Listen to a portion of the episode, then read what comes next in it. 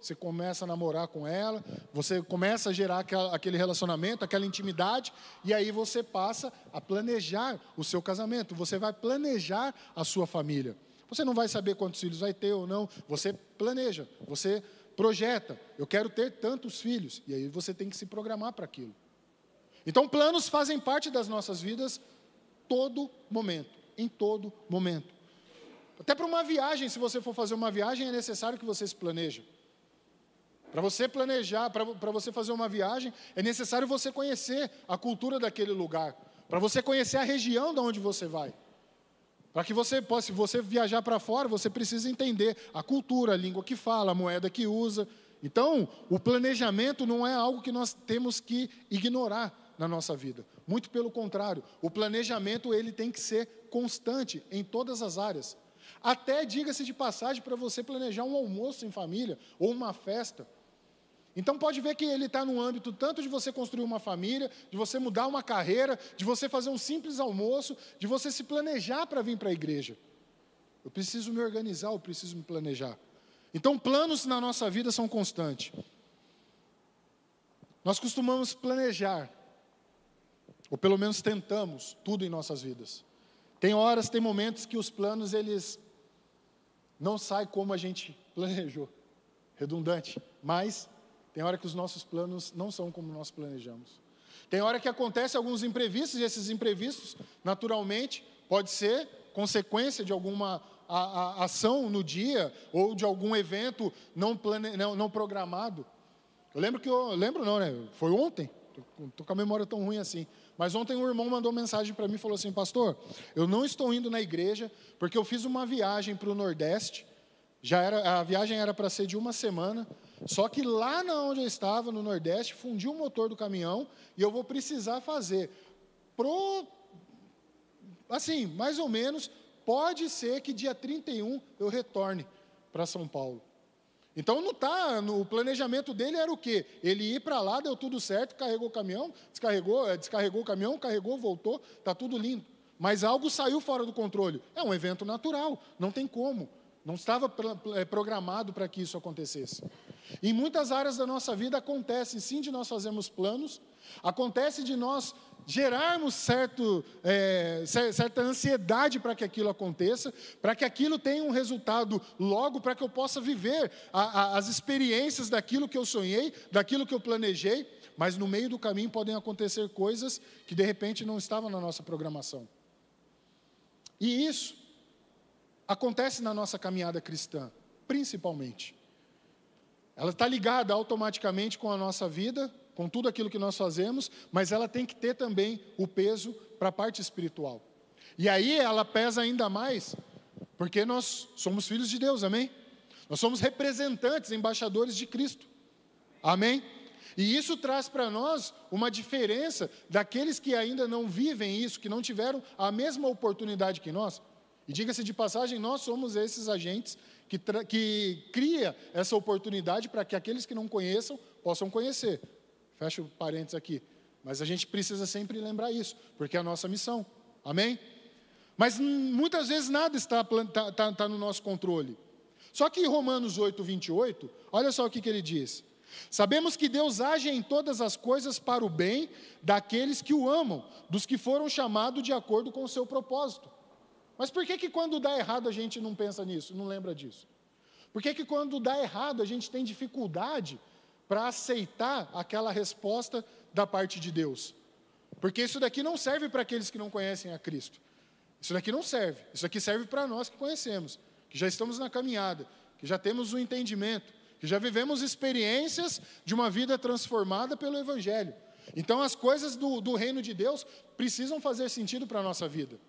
Esse é o diferencial da nossa parte com aqueles que ainda não conhecem. Mas eles também fazem plano, nós fazemos planos.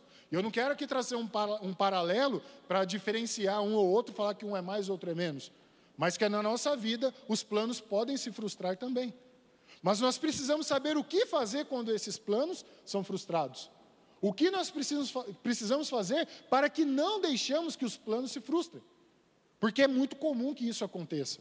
Principalmente na nossa caminhada. E isso pode gerar algumas dúvidas da nossa parte para que nós possamos questionar a Deus de alguns resultados que não estamos conseguindo alcançar. E eu quero compartilhar com vocês isso nessa noite. Repita comigo: em Deus, meus planos não serão frustrados. Mais uma vez, mais forte agora. Em Deus, meus planos não serão frustrados. Isso não quer dizer que vai dar certo do jeito que eu quero. O fato de não dar, que os planos de Deus não vão nos frustrar, não quer dizer que vai dar certo aquilo que eu quero. Mas que eu sei que se não deu certo, é porque Ele permitiu que não, não fosse aquilo a minha vontade. E isso a gente precisa começar já a entender para que isso abra a nossa mente. Então, peraí, tudo que eu vou fazer em Deus é para dar certo? Não, tudo que eu faço em Deus é para eu não ficar frustrado com as coisas de Deus. Então, uma, uma, resposta nós vamos tratar ao longo da, da, da ministração aqui, como que nós vamos agir diante de algumas situações ou prevenir a nossa vida, a nossa caminhada de algumas coisas, para que nós não frustremos nessa caminhada com Deus. Deus, Ele é perfeito, Deus, Ele sabe o que é melhor para a minha vida e para a sua vida. E nós precisamos caminhar em plenitude, sabendo que o melhor de Deus ainda está por vir, amém? Você pode dar um aplauso ao Senhor aí?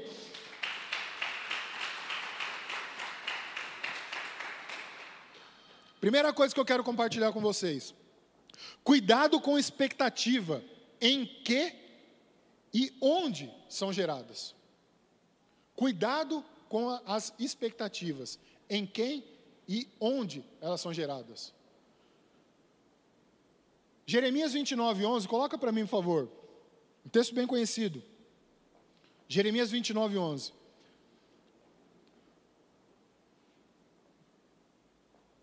Isso, 29, 11. Porque sou eu que conheço os planos que tenho para vocês. O próprio Deus falando, através de Jeremias, do profeta, diz o Senhor: planos de fazê-los prosperar e não de causar dano, plano de dar, planos de dar a vocês esperança e um futuro. Então é em Deus que as nossas expectativas devem ser geradas. E expectativa é diferente de fé. Porque expectativa eu gero no homem. Eu gero em alguma coisa. Eu gero num projeto que eu estou desejando muito. Numa atividade que eu quero muito fazer. Aí eu gero a minha expectativa naquilo. Mas a fé é em Deus. E Deus que alinha a sua vontade com aquilo que nós estamos planejando. Por isso que a nossa expectativa, por isso que nós devemos ter muito cuidado com as nossas expectativas. Gerar expectativa, ela tem a ver com conhecimento de quem ou daquilo que pode ser oferecido. Eu crio uma expectativa em alguém, porque eu conheço aquela pessoa, eu sei que ela pode contribuir com o meu propósito, com o meu plano, com aquilo que eu, que eu tenho vontade de fazer, eu sei que ela pode contribuir comigo. Então eu busco informação, eu busco conhecimento, então eu gero uma certa expectativa porque eu sei que aquela pessoa pode me ajudar. Eu gero uma expectativa num projeto que eu fiz, de, um, de, de uma casa, de um, um, trabalho, de alguma atividade. Eu gero uma expectativa, eu procuro saber o que aquilo ali pode me agregar e eu começo a criar um conhecimento daquilo. A, a, a expectativa, ela faz isso. Ela faz com que nós geramos essa coisa positiva de nós nos movimentarmos, de conhecer além daquilo que nós sabemos é, superficialmente. Então eu começo a conhecer um pouco mais sobre aquilo, eu me aprofundo e aquilo vai gerando expectativa para que aquilo dê certo. Só que se isso não estiver em Deus, a minha frustração vem, o desânimo vem, começa a gerar em mim uma desilusão. Por que, que não deu certo? Eu busquei tanto aquilo. É comum acontecer das nossas expectativas em pessoas serem frustradas. Maldito o homem que confia no homem. Amados, é, é, a palavra maldito é pesado, é lógico, né? Mas quem aqui já se frustrou com alguém que você gerou uma expectativa? Levanta a mão, só para mim. Nossa, esperava todo mundo, não. Mas é, a gente gera expectativas em pessoas. E pessoas não vão resolver os nossos problemas. Pessoas não vão ter todas as respostas. Mas mesmo na caminhada, e mesmo a gente sabendo disso, e eu quero alertar você que nós temos que ter cuidado em quem nós geramos as expectativas, para que nós não ficamos frustrados. E a frustração, a fé é diferente da expectativa, mas a frustração da expectativa que você gerou em alguém pode abalar a sua fé, sim. Pode abalar. Principalmente se você gerar expectativa num irmão que é da igreja, que você contava muito com ele por, por, aquilo, você começou a gerar achando que aquela pessoa poderia fazer algo por você e aquela pessoa não fez e você até se afasta. E existem casos sim que eu conheço de pessoas que ficaram desapontados com outras pessoas. Ficaram desapontados com o pastor, ficaram desapontados com o ministério, ficaram desapontados com o próprio amigo ali, um irmão em Cristo. Agora, por que, que nós deixamos essas expectativas ainda gerarem em nós? Então, a primeira coisa que eu quero compartilhar com vocês é isso: cuidado em quem ou em que você vai gerar a sua expectativa, para que você não seja frustrado lá na frente, para que você não desanime lá na frente com isso. Saiba que Deus ele tem muito melhor para nós para nos oferecer. Deus ele sabe os nossos caminhos, ele conhece todos os nossos passos. E quando nós geramos a expectativa em Deus, os nossos planos não serão frustrados, você pode ter certeza disso. Eu quero declarar, abre sua mão aí, ó. Quero declarar em nome de Jesus que as suas expectativas em pessoas elas podem frustrar, mas a fé em Deus fará com que você alcance os seus sonhos, os seus objetivos, os seus planos em nome de Jesus. Amém? Você pode dar um aplauso ao Senhor aí? Em nome de Jesus. Eu me lembro que esses dias, é, nós geramos, eu compartilhei, eu acho que com um, um, ou dois irmãos aqui, o apóstolo, né, óbvio, sabe dessa história. Nós tivemos uma experiência de gerar uma expectativa numa porta de emprego que eu estava fazendo um processo seletivo. Mas foi a expectativa. Meu amado, você não tem noção. Você não tem noção. Era tudo, o auge. Profissionalmente falando, para mim ia ser um, uma decolagem na carreira. E foi gerando, foi gerando, foi gerando, foi gerando, foi gerando, ao ponto de fazer entrevista, ao ponto de acertar, de assinar contrato, de fazer tudo, tudo que vocês imaginam, tudo. Já tinha data para começar. E eu recebo uma ligação e falo assim: olha, foi cancelado, não vai dar para fazer. Pensa num chão que acabou, se abriu. Então eu não estou dizendo para você, por isso que eu disse no começo, que em nome de Jesus o Espírito Santo toque no coração. Eu estou falando com autoridade porque eu tive um tempo para superar isso, para entender. Eu falei assim: não, para, para. Nós temos que ter cuidado com as expectativas. E estava assim: não, Deus vai abrir isso, e fazendo planos e fazendo projeto para tudo aquilo ali. Mas não foi. Agora, onde está o segredo disso tudo? É entender que um não é resposta de Deus. Um não é resposta de Deus, sim. Eu não sei o que poderia acontecer, mas se chegou no onde chegou. Quem estava aqui uh, na, na, época do Morumbi, quando a gente teve a primeira experiência de mudar de prédio, que no, no dia, num dia anterior a gente orou, colocou lá em, em oração a, aquele contrato, falou: se for da vontade de Deus, vai ser. E eu lembro que eu fiz essa oração: Senhor, se essa porta de emprego é, é, é para ser minha, vai ser. Só que eu esqueci que eu fiz no começo, não fiz no final. Então foi passando tudo, eu falei assim: é para ser, é para ser, é para ser. Mas Deus estava tratando no meu coração. E hoje eu me alegro e falo sem peso nenhum no coração. Mas eu fiquei mal, fiquei dois dias mal. Falei, poxa vida, eu gerei expectativa. Então todos nós estamos passivos de acontecer isso, todos nós estamos passivos de gerar uma expectativa alta em algo, é, uma alta expectativa em algo, mas nós precisamos lembrar sempre que a vontade, a última palavra vem de Deus. E aquilo que Ele quer para nós é o melhor para a nossa vida, e Ele sabe o que é melhor em nome de Jesus. Amém? Pode dar mais um aplauso ao Senhor aí?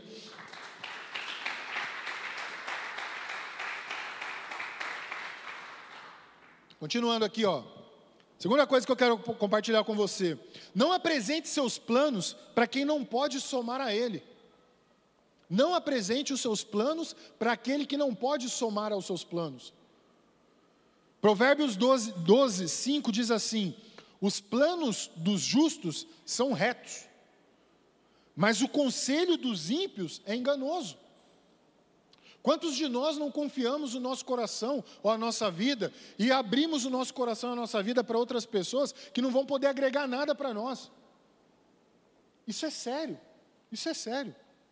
Às vezes nós damos acesso ao nosso coração a pessoas que elas estão talvez olhando a nossa vida, né, olhando a, a, a nossa caminhada, e aquela pessoa desejaria até ter a sua vida, Ela fala assim: Poxa, eu queria ter isso, eu queria ter esse compromisso com Deus. Eu queria ser uma pessoa que vai aos cultos. Eu queria me entregar igual essa pessoa se entrega. E de repente você abre o seu coração para aquela pessoa, aquela pessoa começa a saber muito da sua vida. E os conselhos que ela vai dando para você não é para te ajudar a chegar mais longe ou mais perto de Deus. É para você se afastar ainda mais e ter a vida que ela, consegue, que ela tem e que não consegue ter a sua. Deu para entender? É basicamente eu chegar e falar, tem uma pessoa que ela não consegue caminhar com Cristo, mas ao invés de eu me aconselhar, buscar pessoas, conselhos com aqueles que podem me levar melhor, podem me levar adiante, podem fazer com que os meus projetos em Deus se cumpram, eu vou buscar naqueles que querem me ver fora dos planos do Senhor. Existem sim pessoas que têm essa rotina, têm esse hábito. Por quê? Como eu disse, nós não temos um paralelo que nos separa do mundo. Nós convivemos. De repente você vem aqui para a igreja e seus pais não são convertidos. Ou você vem para a igreja, seu marido ou sua esposa não é convertido. Você convive com uma pessoa que não entende os planos do Senhor para você. Não tem como a gente falar, é, e isso é uma verdade. A pessoa não consegue entender, ela fala assim: eu não entendo você na igreja, eu não entendo seu compromisso com, com Deus, esse compromisso que você fala com a palavra, eu não entendo. E de repente você precisa de um conselho, e essa pessoa, ela pode piorar os projetos de Deus para a sua vida, nos afastar ainda mais dos projetos de Deus para nossa, dos projetos de Deus para a nossa vida. Então nós precisamos tomar cuidado e não apresentar. Eu lembro de um amigo que ele que eu fui comprar um carro uma vez, e eu conversei com ele sobre esse carro. Acho que eu já até compartilhei aqui com vocês. Mas ele me deixou lá embaixo, de tanto que ele falou mal do carro. De tanto que ele. Cara, mas você vai pegar esse carro assim, assim, assado. Esse carro não sei o que, e esse carro não sei o que, não sei o que, não sei o que. Tá bom, não vou comprar esse carro. E não comprei. Ia ser uma benção, uma bela uma oportunidade, tudo planejado, tudo certinho, para me ter aquele carro nas condições que cabia no meu bolso. Aí eu fui, peguei um carro que eu não aguentava pagar, que era melhor que ele, achava que era melhor, e me fiz uma dívida que eu não conseguia nem administrar mais. Tomei prejuízo nisso. Ou seja, já tinha buscado, já tinha resposta para aquilo. É, é, tem um, eu vi um, um termo uma vez que fala o ladrão de felicidade. Eu não lembro quem, não sei para quem atribuir essa frase. Mas o conceito é aquele cara que te vê bem, te vê feliz, você está caminhando com o Senhor, você está lá lutando, batalhando, e ele vem e tenta roubar a sua felicidade. Vem falando coisas que não vai dar certo para você, seus projetos que não vai dar, que não adianta você continuar na caminhada, que nada desse negócio de Deus é verdade. Começa a falar um monte de coisa. Ele vem roubar a sua felicidade. Cuidado com essas pessoas. Cuidado com quem você confia em falar os projetos de Deus para a sua vida. Cuidado para quem você abre o seu coração. Cuidado, cuidado. Se você orou ao Senhor, Deus abriu uma porta de emprego para você, ou Deus te deu uma ideia para um projeto, você está planejando casar, cuidado com quem você vai abrir seu coração. Essa pessoa, de repente, ela pode não ser a pessoa certa, pode ser um enviado pelo diabo para tentar destruir os planos de Deus para a sua vida. Amém? E eu quero trazer para você, em nome do Senhor Jesus, que Deus possa enviar pessoas capacitadas, pessoas que vão somar, pessoas que vão agregar na sua vida, que possam financiar um projeto na sua vida, pessoas que vão trazer mais para perto de Deus ainda. E que em nome de Jesus, essas pessoas podem chegar logo, para que você possa usufruir das bênçãos de Deus na sua vida. Em nome de Jesus, amém? Você pode dar um aplauso aí ao Senhor?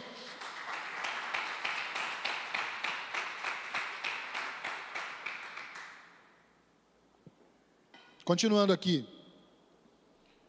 Terceira coisa que eu quero compartilhar com vocês. Deus, ele não visita o seu passado para ele escrever o seu futuro. Ele já escreveu a tua história. Já está escrito. Já está escrito. Olha o que Salmo 139, o verso de número 13 diz. Coloca para mim, por favor.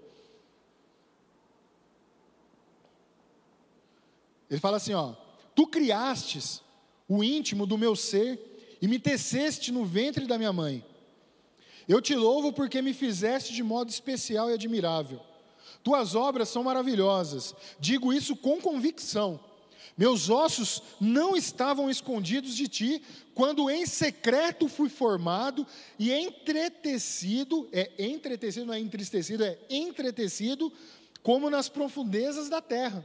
Os teus olhos viram o meu embrião, todos os dias determinados para mim foram escritos no teu livro. Olha só, todos os, é, todos os dias determinados foram para mim é, foram escritos no teu livro antes de qualquer deles existir. Então, meu amado, a tua história já está escrito desde antes da fundação do mundo. Deus já sabe o fim da nossa vida. Ele já sabe como que vai acabar. Ele não precisa visitar o seu passado para escrever o seu futuro. Ele já sabe. A sua história já está escrita. Mas, pastor, se ela já está escrita, o que eu preciso fazer? Fazer aquilo que ele tem falado para você fazer. O que, que ele tem falado para você? Ele tem falado para mim. Aí é pessoal, aí é individual. Aí é uma busca da nossa parte que nós temos que orar ao Senhor e pedir para que Ele dê o direcionamento correto para que a gente possa seguir no centro da tua vontade. É isso que é o centro da vontade do Senhor. Quando nós falamos o centro da tua vontade, Deus, me coloque no centro da tua vontade, é justamente eu fazer aquilo que Deus determinou, que já está escrito na minha vida. Muitas vezes nós não estamos, já, está, já era para estarmos em lugares ao qual nós deveríamos estar usufruindo de muitas bênçãos, mas nós não estamos, porque estamos desviando do caminho que o Senhor já escreveu para nós. A nossa história já está escrita. Ele já sabe o começo, o meio e fim. Ele não precisa ir lá. Mas, Senhor, o meu passado é perigoso. Ah, e aí, eu com isso? Senhor, não, você não tem noção do que acontece na minha vida. O que eu fiz, o que eu fui, o que eu era. Tá, mas e aí? Eu não tenho nada com isso. Eu já sei aonde eu quero colocar você. Você sabe aonde eu quero te colocar? Se você não sabe ainda onde eu quero te colocar, eu já sei. Me pergunte. Só que aí a gente, puxa, eu vou ter que perguntar para Deus. E se Ele quiser que eu faça isso? E se Ele quiser que eu sacrifico nessa área? E se Ele quiser que eu faça isso ou aquilo? E a gente recua. Então nós mesmos somos os responsáveis por não estar fazendo aquilo que Deus determinou para nós. Nós mesmos somos os responsáveis por, por não estar cumprindo a vontade de Deus em nossa vida. Isso requer um preço para nós, um preço de sacrifício, um preço que nós temos que pagar sim. E meu amado, Deus ele não vai exigir de nós coisas que vai nos matar, que vai nos prejudicar. Não, a vontade dele é muito maior, a vontade dele é, é infinitamente melhor do que aquilo que nós desejamos. Nós já, era pra, já éramos para estar numa condição muito além daquilo que nós queremos, que nós desejamos. A nossa vontade é limitada, a nossa vontade ela, ela é, tá, está atrelada ao nosso passado. É nós que vamos lá no, buscar, no passado buscar referência para o hoje. Eu já disse aqui uma vez, eu disse, acho que a semana passada, se nós oramos para sair de onde a gente estava, nós não temos que voltar para aquele lugar, nós temos que prosseguir. Nós, nós temos que seguir na caminhada, nós temos que avançar, prosseguindo para o alvo, Jesus Cristo, e não retrocedendo da onde o inimigo estava nos aprisionando. Não, ele não vai visitar o seu passado. É um grande desafio o, o, a nossa vida, esse desprendimento do passado. É um desafio muito grande que nós temos. Eu não falo para você que é fácil, mas é o sacrifício. Lembra? Negue-se a si mesmo, tome sua cruz e siga-me. É o que Jesus ensinou. Então não é tão fácil, não é tão simples a gente fazer, mas é possível, senão ele não tinha falado para a gente, ele não tinha nos instruído a fazer isso. Muitas vezes nós não acreditamos que Deus nos deu uma nova vida, um novo DNA. Deus ele não pegou aquela vida que, que o André levava e falou assim: agora vem para o meu reino. Agora você vai continuar desse jeito que eu estou tranquilo. Não. Se ele te tirou de um lugar que não condizia com o reino de Deus, ele te dá uma nova vida, uma nova transformação, uma nova identidade, um novo DNA. É uma nova vida, não é a mesma vida sendo carregada, é uma nova vida. Essa transformação precisa acontecer na nossa vida para que a vontade dele prevaleça, para que a vontade dele se cumpra na nossa vida. Tem que ter essa transformação, não tem jeito. Nós queremos carregar a nossa vida antiga junto com a vida nova. Não dá. É uma nova vida. Nova criatura é novo. É tudo novo. Amém? Tudo novo. Mas vira e mexe a gente vai lá, visita o passado. Vira e mexe a gente vai lá, se baseia no passado para querer viver a vida de Deus. E aí você traz o que? Uma comparação daquilo que você vivia, que não condizia com o reino de Deus, e quer se adaptar, quer adaptar no reino de Deus. Isso não vai dar certo. Isso daí vai dar pau na nossa caminhada. Não dá. Seus planos vão se frustrar, porque você não está fazendo aquilo que Deus falou para você fazer. Ele não, você não está cumprindo com a sua nova vida, com a sua nova rotina, com a sua nova identidade, com tudo que é novo. Por quê? Vai se frustrar porque você já Bom, não tem nem como, eu vou perguntar para você. Quem quer ter a vida antiga que levava antes? Ah, que bom, ninguém levantou a mão. Então, se ninguém quer levar essa vida que levava antes, ninguém quer ter essas rotinas que tinha antes, é porque esses planos não eram os planos de Deus para a sua vida. Então, agora você tem um novo plano de Deus para a sua vida. E para que ele não se frustre, uma das coisas que nós vamos precisar fazer é se desprender do passado, não deixar que Deus visite lá, porque ele não visita, e escrever uma nova história para nós. Amém? Você pode dar um aplauso ao Senhor aí? Deixe que essa nova história se cumpra na sua vida. Deixe que essa nova história se faça valer na sua vida. Já está escrito, é uma realidade. Não é uma promessa, é uma realidade. A nossa nova vida já é uma realidade, amém? Quarto ponto aqui que eu quero compartilhar com você.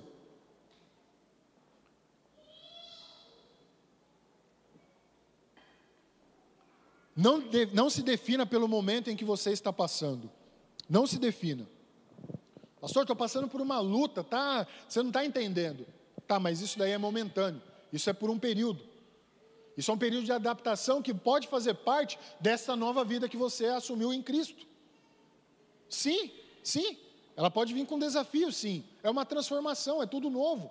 E tudo novo vai ter novos desafios. Não é o que você estava acostumado a fazer, é tudo novo. Mateus 6,33 diz assim: Busquem, pois, em primeiro lugar o reino de Deus e a sua justiça, e todas essas coisas serão acrescentadas a vocês. Portanto, não se preocupem com o amanhã, pois o amanhã trará suas próprias preocupações, basta a cada dia o seu próprio mal. Então, ele está falando da preocupação naquilo que eu estou planejando para o meu futuro. Calma, está lá, já está escrito, já tem a resposta que você precisa. O que você precisa agora é descansar no Senhor. Saber que cada etapa da sua vida é um processo que você precisa passar de uma nova vida que você assumiu em Cristo. E essa nova vida é, é primordial que você passe por ela, enfrente esses desafios, enfrente as lutas que se levantarem contra você, para que você possa amadurecer na sua caminhada. Deus não vai permitir que o mal aconteça sobre a sua vida se você está fazendo aquilo que é a vontade dele. Não. Deus não vai permitir, você pode ter certeza. Muitas pessoas elas têm abortado os planos de Deus porque estão passando por um momento difícil, estão passando por uma fase difícil na vida. Meu amado, desemprego não é para você tirar sua própria vida, situação financeira não é para você tirar sua própria vida, relacionamento é, é, conjugal não é para você tirar se de repente aconteceu alguma coisa. Nós precisamos entender que se ocorrer alguma coisa desse tipo, né, de, de, dessa dimensão, nós vamos precisar tratar, nós vamos precisar superar.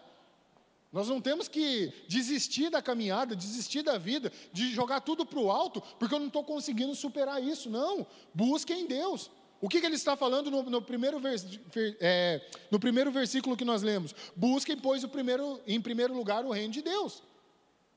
Então nós lemos sempre esse, Busque em primeiro lugar o reino de Deus e a sua justiça, e todas essas coisas serão acrescentadas. Ótimo. Mas ele fala aqui também, ele continua. Portanto, não se preocupem com o amanhã. A nossa ansiedade, ela não tem que ser gerada por conta de algum problema ou de alguma coisa que nós vamos enfrentar no amanhã, sendo que hoje ele está falando: busquem em primeiro lugar o reino de Deus. Busquem em primeiro lugar o reino de Deus. Então não é simplesmente eu não me preocupar, porque daí dá aquela conotação de que você não está nem aí para as coisas. Não, não é isso. Você tem que estar ciente daquilo que você vai enfrentar, mas você não pode morrer por aquilo. Você não pode jogar tudo para o alto por aquilo. Você precisa entender que o que eu tenho que fazer então, se eu tenho algo para resolver amanhã e aquilo está tirando meu sono? Buscar em primeiro lugar o reino de Deus. Quem está entendendo? É isso que eu tenho que fazer. Ah, pastor, mas o que vai acontecer se eu buscar em primeiro lugar o reino de Deus? Todas as outras coisas serão acrescentadas. Ele vai resolver. Ele vai dar uma, um jeito de resolver. Ah, mas ele vai fazer um milagre para aquilo resolver? Se for necessário, sim, mas primeiro ele vai tratar com você, comigo, para que aquilo aconteça. Primeiro Deus vai tratar no nosso coração para que as coisas sejam acrescentadas. O primeiro passo é o buscar o reino de Deus. Então é ali que está a resposta, a primeira resposta. Então eu não vou ficar ansioso pelo dia seguinte, eu não vou morrer por aquele dia. Mas o que, que vai acontecer? O Espírito Santo vai te dar uma estratégia, vai dar um jeito de você resolver. Eu precisei Precisei pedir perdão para uma pessoa que aquilo estava me incomodando muito. E eu achei que eu estava certo até, até o lado A do disco. No, virando, essa expressão era boa para os mais antigos, né? Até o lado A eu achei que eu estava certo, mas virou o disco e falei assim: nossa, cara, eu pisei na bola. Eu precisei pedir perdão. Aquilo estava gerando em mim um, um desgaste emocional. Ué, mas o que, que vai acontecer agora? Busquei em primeiro lugar o reino de Deus. Por que o reino de Deus em primeiro lugar? Porque é uma pessoa que é irmã em Cristo. Se essa pessoa é irmão em Cristo, nós vivemos no reino de Deus, tem que ser feita a justiça do reino de Deus. Eu tenho que entender, eu tenho que falar assim: não, eu preciso perdoar. É duro, estava tirando a paz? Sim, mas eu tinha que fazer alguma ação. Deus não ia fazer um milagre, tinha que ter a minha parte na ação, para que aquilo aconteça, para que eu não me, não, não me preocupasse. Então, o, o, o momento, né, não, não, se defina pelo momento em que você está passando. Aquele momento em que eu estava passando mal, que eu não estava legal, não era para mim falar assim, eu sou uma péssima pessoa, não está valendo nada, eu vou desistir de tudo, não. Era simplesmente eu tomar uma posição de buscar em primeiro lugar o reino de Deus, trazer a resposta, o que, que o Espírito Santo falou em revelação, em oração.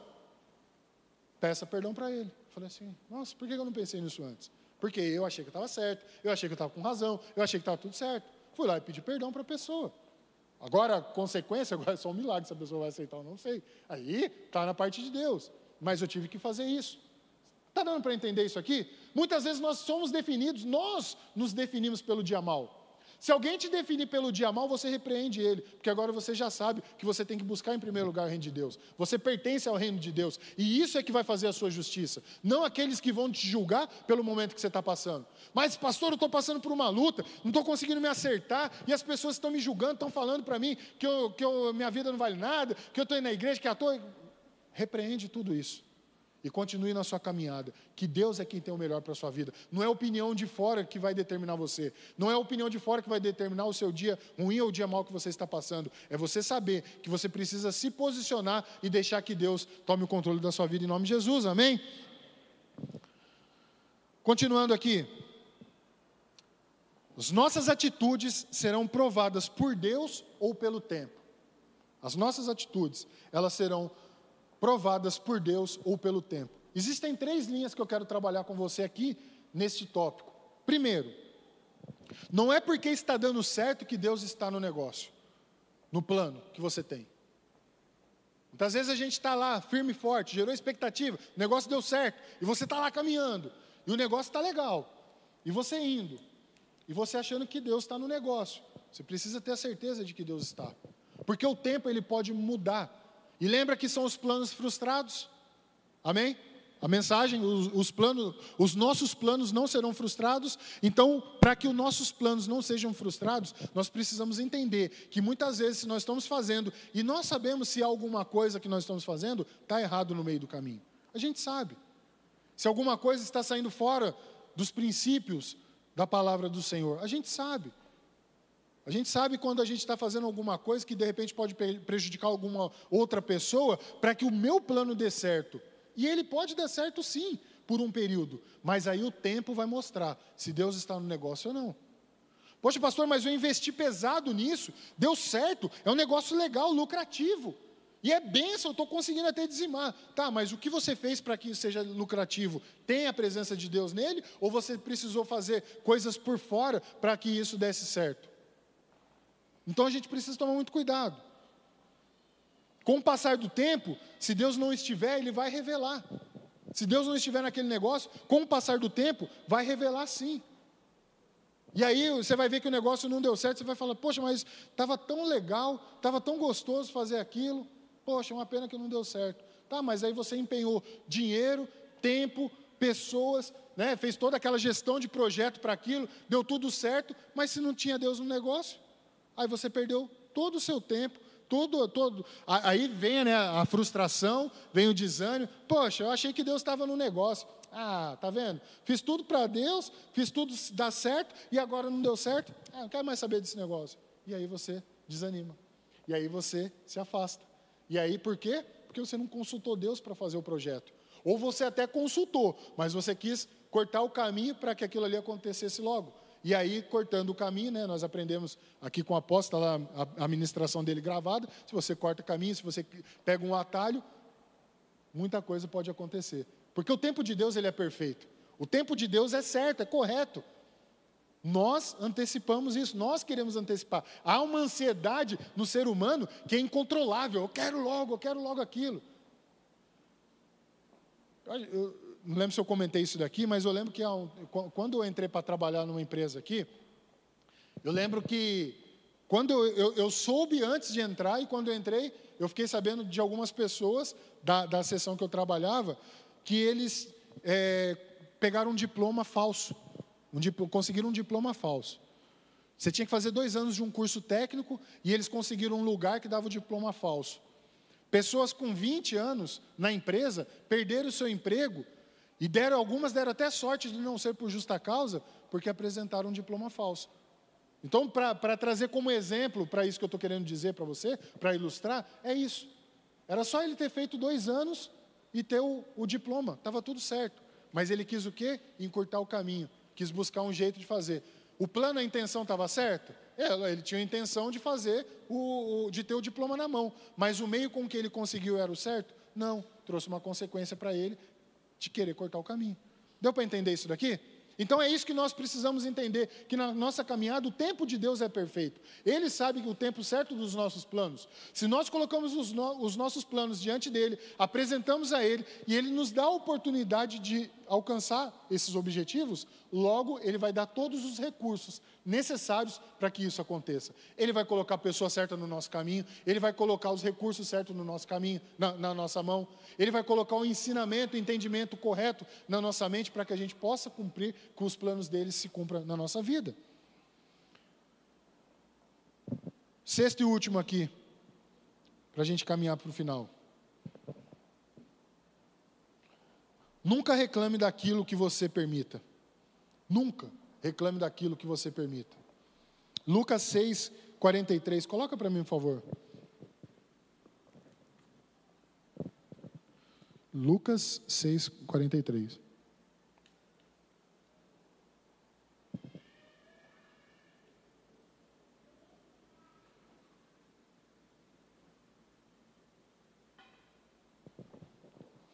Nenhuma árvore boa dá fruto ruim.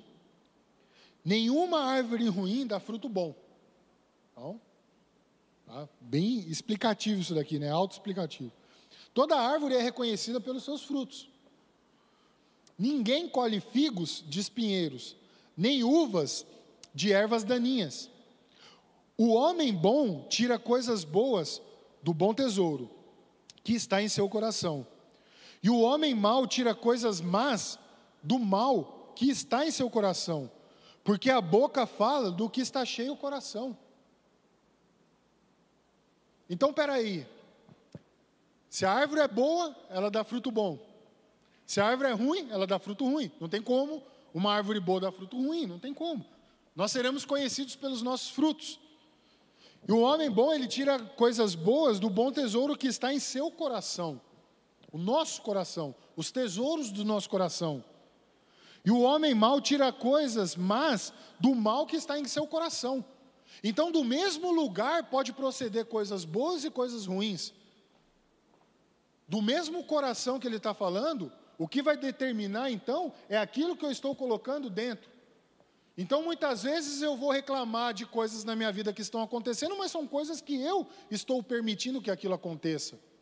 À medida que eu vou colocando na minha vida coisas ruins, eu vou produzir frutos ruins. E inversamente proporcional. Se eu colocar e encher de coisas boas, me encher da palavra do Senhor, me encher das coisas de Deus, logo meus frutos serão bons. Serão frutos para a honra e glória de Deus. Gálatas 5, 22. São os frutos do Espírito Santo, eles vão sendo gerados através das minhas ações diante daquilo que eu estou alimentando. Se eu estou alimentando o Espírito, frutos do Espírito. Se eu estou alimentando a carne, Gálatas 5,19, os frutos da carne. Então eu tenho dois paralelos sendo traçados aqui. E muitas vezes nós reclamamos daquilo que nós permitimos em nossa vida. Daquilo que nós estamos declarando para a nossa vida, dando acesso à nossa vida. Só para não esquecer, lembra-se que são os planos nossos para não serem frustrados. Amém? E muitas vezes eles são frustrados por conta disso. Porque nós permitimos coisas na nossa vida e nós reclamamos daquilo que nós permitimos. A minha primeira experiência com bebida alcoólica foi com 12 anos de idade. Aquela coisinha lá, os tios jogando truco, bebendo, fumando. Ah, abre a cerveja lá, ia lá. Ah, só na espuma, só um biquinho, só fazer o bigodinho. Aquela coisinha. Começou assim. Eu ia lá só, bigodinho, bigodinho, bigodinho, bigodinho, bigodinho. Com 16 anos eu tive meu primeiro como alcoólico. Legal, né? O que, que minha mãe tinha que reclamar ou meu pai tinha que reclamar disso? Foi permitido. Eles não têm do que reclamar, eles permitiram. Então, que começou com um biquinho, com a bicadinha, depois eu estava lá numa festa de bairro, bebendo, enchendo a cara, chegando ruim em casa, que eu nem lembro como eu cheguei, passando mal, tomando glicose e tudo. Por quê? Porque foi me dado um acesso ao qual depois eles não tinham o que reclamar. E foram outras experiências que eu tive com bebida que nem vale lembrar aqui. Agora a gente permite, depois a gente não pode reclamar. Quem está entendendo? Estou dando o meu exemplo. Mas quantos exemplos na nossa vida que nós não permitimos, através do filho, através da nossa própria vida, através do relacionamento, de que forma for, no trabalho, em qualquer atmosfera em que nós vivemos, nós não podemos reclamar daquilo que nós permitimos, porque isso frustra os planos de Deus para a nossa vida. Isso faz com que os planos saiam fora, principalmente quando se trata de alguma coisa que não condiz com a obra dele quando, quando não condiz com o reino de Deus, quando não condiz com a nossa caminhada. Principalmente isso. Frustra. Você imagina você estar tá lá e Deus planejando, torcendo, agora vai, agora vai, agora vai. Deslizou. Aí vai a gente começar tudo de novo. Poxa, mas não dá para relevar Deus? Só um pouquinho? Não. Para aquilo que Ele quer para nós, para aquilo que Ele já planejou, para aquilo que Ele escreveu da nossa história, a gente não pode desviar da vontade dele. A gente não pode se afastar da presença dele. A gente não pode deixar que essas coisas sejam permissíveis por nós. Se você permite que isso aconteça e está consciente, amém. Só que não podemos reclamar. Está dando para entender isso aqui? A gente não pode reclamar. A gente tem que, aí tem que aceitar. Normal, está tudo certo. A vida cristã, ela não depende só de uma atmosfera, ela depende de um, conjunto todo, todas as nossas áreas. Sou dizimista, ofertante, fiel, cumpro, administro bem meus bens, tudo. Mas se eu vacilar em alguma coisa aqui, isso daqui pode prejudicar. Naquela, na, na, na, naquele ponto, um exemplo, vai, vamos, vamos pensar assim para ficar claro. O relacionamento, pô, o cara faz tudo isso aqui legal, bonitinho, é fiel, não diz na oferta tal, mas ele trai a esposa, ou a esposa trai o marido. Não está pleno, deu para entender? É isso, é essa plenitude da nossa caminhada cristã, dos planos de Deus para a nossa vida, que não devem ser frustrados. Uma coisa não anula a outra. Cada semente que a gente planta é uma semente que vai gerar o fruto daquela semente. Você plantou coisa boa, vai gerar coisa boa. Você plantou limão, vai colher limão. Você plantou laranja, vai colher laranja. Então não adianta a gente querer levar uma vida plantando coisas e achando que através daquilo Deus vai anular todas as outras coisas. Não. A nossa caminhada é uma caminhada de responsabilidade. A gente precisa ter consciência de que muitas vezes os planos podem ser frustrados, muitas vezes a gente pode achar que Deus está no negócio porque está dando certo e não está dando, e lá na frente vem uma conta que depois vai ser complicado para a gente pagar essa conta. Amém? Calma que nós vamos encerrar bem isso aqui. Parece pesado, mas é a palavra de Deus, meu amado. É a palavra de Deus. Para concluir aqui, Lucas 14, 25. Lucas 14, 25. Uma grande multidão ia acompanhando Jesus. Este, voltando-se para ela, disse: se alguém vem a mim e ama seu pai, sua mãe, sua mulher, seus filhos, seus irmãos e irmãs, e até sua própria vida mais do que a mim, não pode ser meu discípulo. E aquele que não carrega a sua cruz e não, não me segue, não pode ser meu discípulo. Qual de vocês que, se quiser construir uma torre, primeiro não se assenta e calcule o preço, para ver se tem dinheiro suficiente para completá-la? Pois se lançar o alicerce e não for capaz de, ter, de terminá-la, todos os que a virem rirão dele, dizendo: Este homem começou a construir e não foi capaz de terminar. Ou qual é o rei que, pretendendo sair à guerra contra outro rei, primeiro não se assenta e pensa se com 10 mil homens é capaz de enfrentar aquele que vem contra ele com 20 mil? Se não for capaz, enviará uma delegação enquanto o outro ainda estiver longe e pedirá um acordo de paz. Da mesma forma, qualquer de vocês que não renunciar a tudo o que possui, não poderá ser meu discípulo. Jesus ele traz uma reflexão acerca de um projeto que nós muitas vezes não avaliamos, que é a nossa caminhada com ele. Só que Jesus, ele nos dá a maior garantia que nós podemos ter em caminhar com ele. Jesus ele não vai pedir o seu dinheiro, não vai pedir o seu emprego, ele não vai, não vai pedir nada disso. Ele vai pedir que o seu coração não esteja nessas coisas. Ele vai pedir que o seu coração esteja alinhado com a vontade dele. Quando nós dizemos, né, que queremos estar no centro da vontade do Senhor, é o nosso coração predominando e buscando em primeiro lugar o seu reino, buscando em primeiro lugar a sua justiça. E entendendo que todas as outras coisas serão acrescentadas na nossa vida, principalmente a vida eterna. E é para isso que nós devemos viver e buscar a vontade do Senhor, para que nós não percamos a nossa vida eterna. Deus ele não está preocupado com o seu dinheiro, ele não está preocupado com o seu status, ele não está preocupado se você está desempregado ou empregado, não. Ele quer saber se o seu coração está voltado para Cristo. É isso que ele quer. Se o meu, onde está o, o, o, o meu tesouro, né, ali estará o meu coração. É isso. Eu preciso saber onde está meu coração. Para quem ele está voltado? É para as coisas do mundo, os prazeres do mundo, ou é para Cristo, o autor e consumador da nossa fé, aquele que morreu na cruz por mim e por você? É esse o coração que ele quer. É esse tesouro que ele diz que garante para aqueles que o amam. Lembra que nós lemos o primeiro versículo de hoje? Provérbios 18. É aí que ele quer saber aonde está o seu coração. Você me ama? Então você vai ter tudo.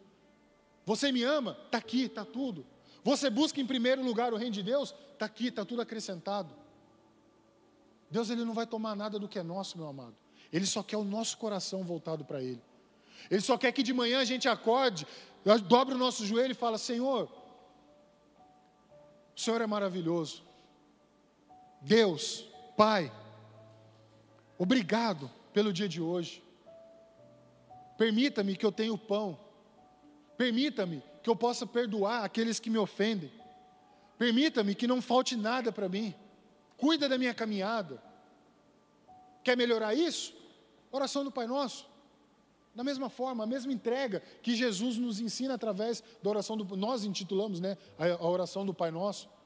Mas ele ensina de como nós devemos andar com ele, colocar o nosso coração, depositar o nosso coração e entregar o nosso coração. Ele quer que você e eu sejamos usados para proclamar a palavra dele, o evangelho dele, levar essa palavra para aquelas pessoas que estão sem perspectiva nenhum, que estão sem plano nenhum de vida, que já para eles não fazem sentido nenhum, mas nós podemos ser usados e devemos pedir ao Senhor que nos dê oportunidade de falar para essas pessoas que estão se perdendo lá fora: ei, você tem um plano com Deus, Deus tem um plano para a sua vida. Muitas pessoas já devem ter ouvido isso e usam até como jargão: ah, Deus tem um plano na sua vida. Hoje você entende que de fato Ele tem um plano na vida de você, na minha vida e na vida daqueles que ainda não conhecem. Mas essas pessoas que não conhecem, eles não sabem como eles têm que caminhar para que os planos de Deus se cumpram na vida deles. E nós possamos, podemos ser esses agentes, nós podemos ser essas pessoas para levar e chegar para a pessoa: olha só, sabe essas expectativas que você está gerando no mundo? Deus tem uma expectativa melhor, a sua expectativa tem que estar nele. Sabe esse momento que você está vivendo hoje, que você não sabe o que fazer amanhã? Deus ele cuida para que o seu dia hoje seja um dia agradável e a sua esperança esteja nele. Sabe essas pessoas que tentaram destruir, caluniar você? Então, Deus ele pode te dar todo o conforto, Deus pode te dar toda a resposta que você precisa. É esse Deus que o nosso coração tem que estar, é nele que o nosso coração tem que estar. Não no mundo, não nas coisas do mundo, meu amado.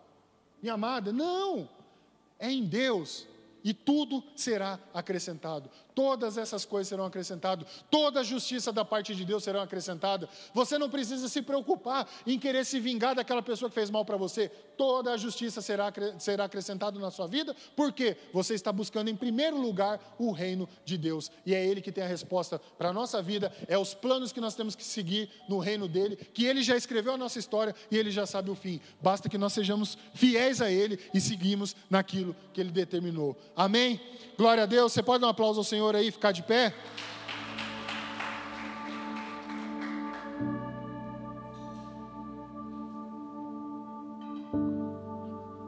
Aleluia.